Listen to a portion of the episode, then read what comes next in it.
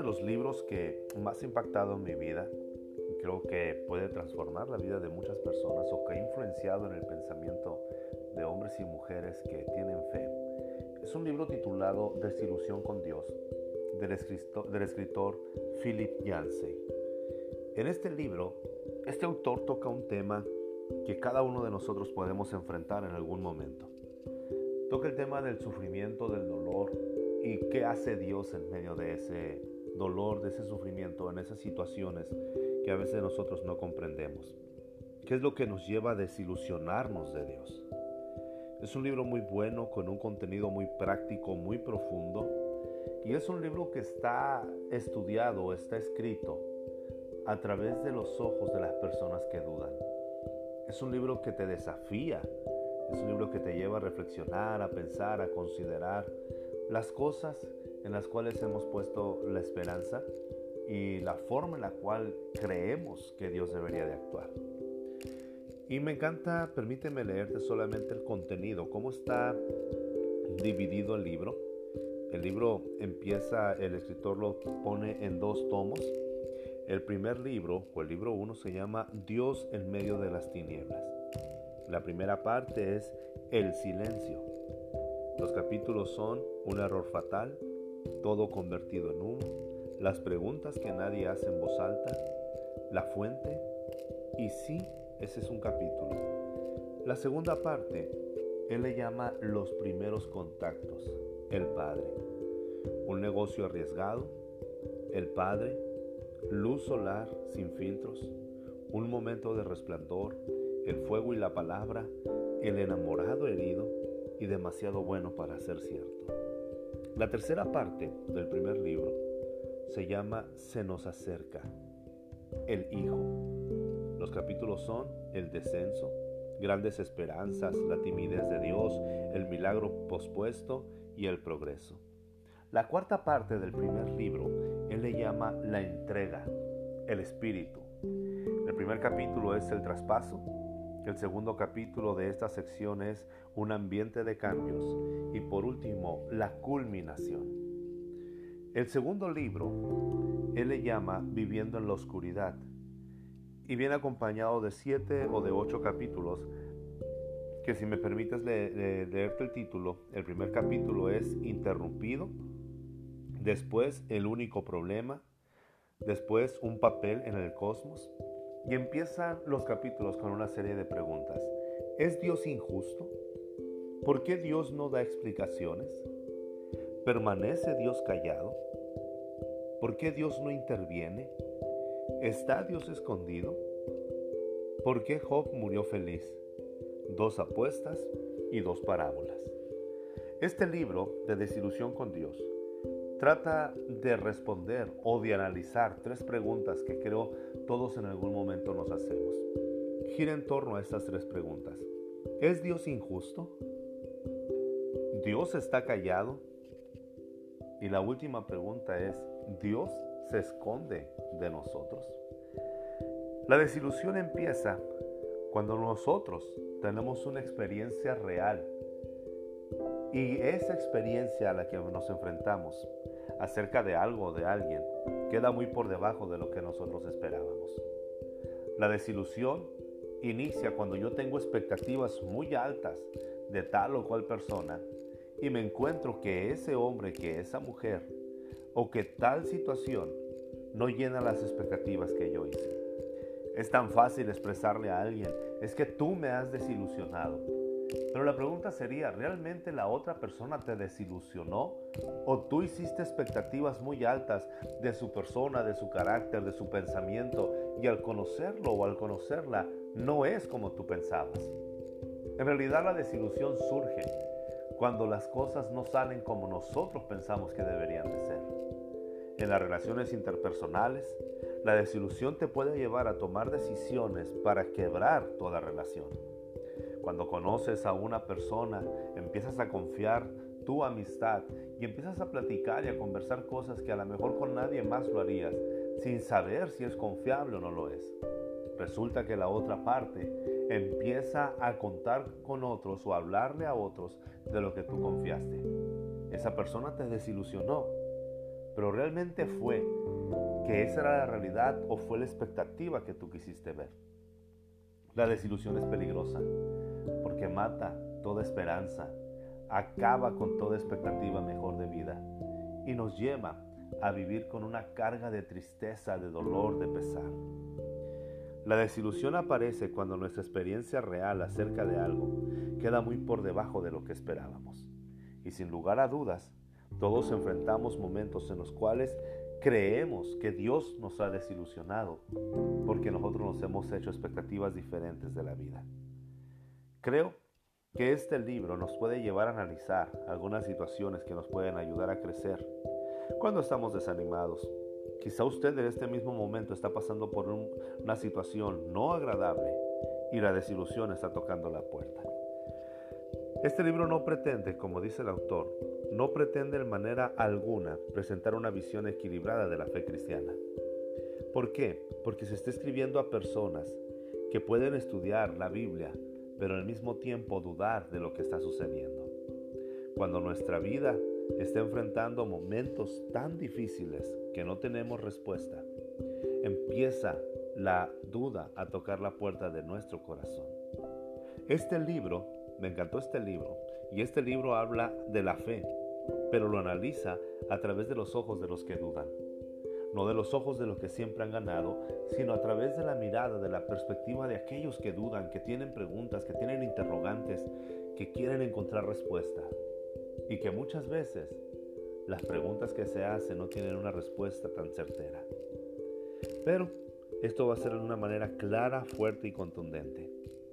Creo que esto nos puede ayudar a crecer juntos y le invito a que nos adentremos en este maravilloso libro, escrito ya algunos años, pero que todavía sigue y nos puede ayudar a cambiar nuestra perspectiva. El salmista escribe en el Salmo 44, versículo 23 y 24, Despierta, ¿por qué duermes, Señor? Despierta, no te alejes para siempre. ¿Por qué escondes tu rostro? Quizá en este momento usted se sienta así. Ha estado clamando, orando, buscando al Señor que Él haga algo. Y pareciera que Dios está dormido. Mientras yo escribo o mientras yo redacto este audio, me encuentro en una situación un poco incómoda. Mi padre estaba en el hospital, duró como 16 días más o menos en una cama de hospital postrado haciéndole estudios, revisando su salud, estaba empeorando y me tocó quedarme algunas noches con él. Y cuando estaba ahí sentado en esa silla incómoda junto a una cama que no es la de él, sino que es algo que se le proporciona para poderle atender mejor, empiezas a reflexionar muchas cosas. Mi padre es un hombre que ha dado 30 años de su vida a predicar la palabra de Dios, a enseñar a leer en comunidades que eran analfabetas, a levantar casas para la gente de escasos recursos, a buscar la manera que ellos crezcan y que sus hijos puedan tener un ambiente mejor y verlo postrado en una cama. Entonces uno piensa, las cosas no deberían de ser así. Consideramos que las cosas deberían de resultar mejor para aquellos que dan su vida en servicio a otros. Sin embargo, muchas veces vamos a darnos cuenta o creer que la vida es injusta o que Dios es injusto. Pero al estar ahí platicando con mi padre, mi padre me dice, estoy tomando estos días como se deben de tomar para reflexionar y para pensar en lo que estoy haciendo, en lo que hice y en lo que voy a hacer. Sin lugar a dudas, a ninguno de nosotros nos parece agradable estar en un hospital, pero en ocasiones es necesario ausentarnos y estar en situaciones donde las tinieblas nos están rodeando. Como dice Annie Dillard, no tienes por qué sentarte afuera en la oscuridad. Sin embargo, si quieres mirar a las estrellas, descubrirás que necesitas esa oscuridad. Las estrellas no la exigen ni la demandan. Pero para poder contemplar las estrellas, lo puedes hacer aquí en la ciudad, cuando las luces son muy fuertes, cuando las lámparas urbanas no te permiten ver la belleza de las estrellas, pero cuando te aíslas a un lugar apartado, donde hay oscuridad, cuando levantas tu mirada al cielo, puedes ver el brillo tan especial de las estrellas y te das cuenta que hay más estrellas de las que tú pensabas. El primer libro que vamos a empezar a estudiar en este libro de desilusión con Dios, la primera parte, el primer tomo, es Dios en medio de las tinieblas. Y creo que en algunos momentos de nuestra vida, Dios nos lleva a un lugar aislado, apartado, en medio de las tinieblas, para poder contemplar, para poder mirar, para poder observar y para poder disfrutar esas estrellas que si, si no fuera por esos momentos no pudiéramos verlos. ¿Cuántas veces nosotros hemos clamado a Dios por situaciones complicadas, pero también por situaciones cotidianas? La desilusión con Dios no aparece solo en circunstancias conmovedoras, también en esos momentos cotidianos, cuando se ponchó la llanta de un automóvil, cuando tú ibas caminando y en el transporte en que ibas chocó con otro carro, cuando pasó un accidente inesperado, cuando tenías que llegar temprano a una reunión y el tráfico no te permitió avanzar cuando te quedaste en un congestionamiento y perdiste la oportunidad de tu vida y clamaste, levantaste tu mirada al cielo, levantaste una oración esperando que Dios hiciera algo y Dios no lo hizo. Este libro trata sobre esas preguntas, sobre esas cuestiones en las cuales nosotros decimos, ¿puedo confiar en Dios? Si en estas peticiones pequeñas no lo veo actuar, no veo el milagro, no veo que el, congestionamiento automovilístico se abra y pueda pasar milagrosamente. No veo tampoco que el tanque de la gasolina amanezca lleno como por arte de magia. Si no puedo ver que Dios cambie las circunstancias pequeñas y cotidianas, puedo confiar en aquellas cosas conmovedoras y que realmente considero que son difíciles. Quizá algunas personas de fe van a considerar este tema de desilusión con Dios como algo que está mal. Sin embargo, el afirmar que Dios desea que nosotros seamos felices, que nosotros siempre estemos moviendo montañas, que Dios quiere que seamos saludables y prósperos. Esa es la finalidad de Dios y que siempre vivamos de esa manera. Creo que es comprometer bastante las promesas de Dios. Sí, Dios desea que seamos felices, pero en ocasiones, en medio de las tinieblas, tenemos que descubrir a Dios.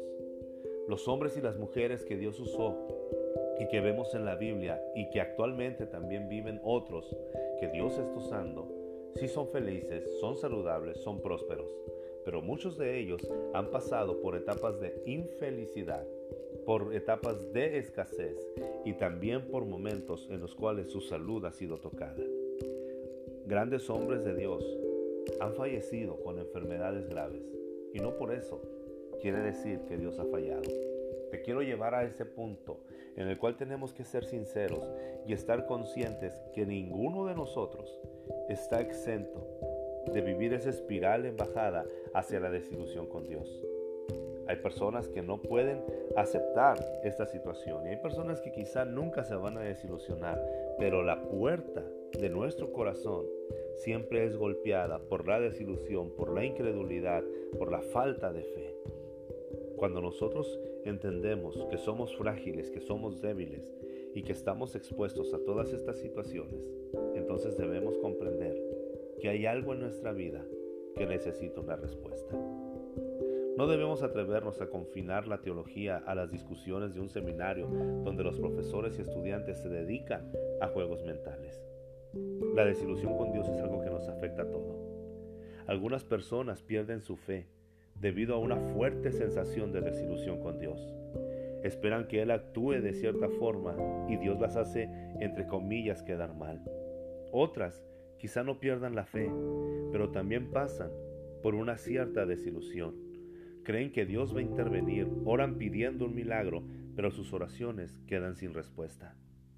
Cuando usted y yo clamamos, oramos y buscamos que Dios actúe, quizá Dios pueda actuar de manera diferente a como nosotros lo pedimos.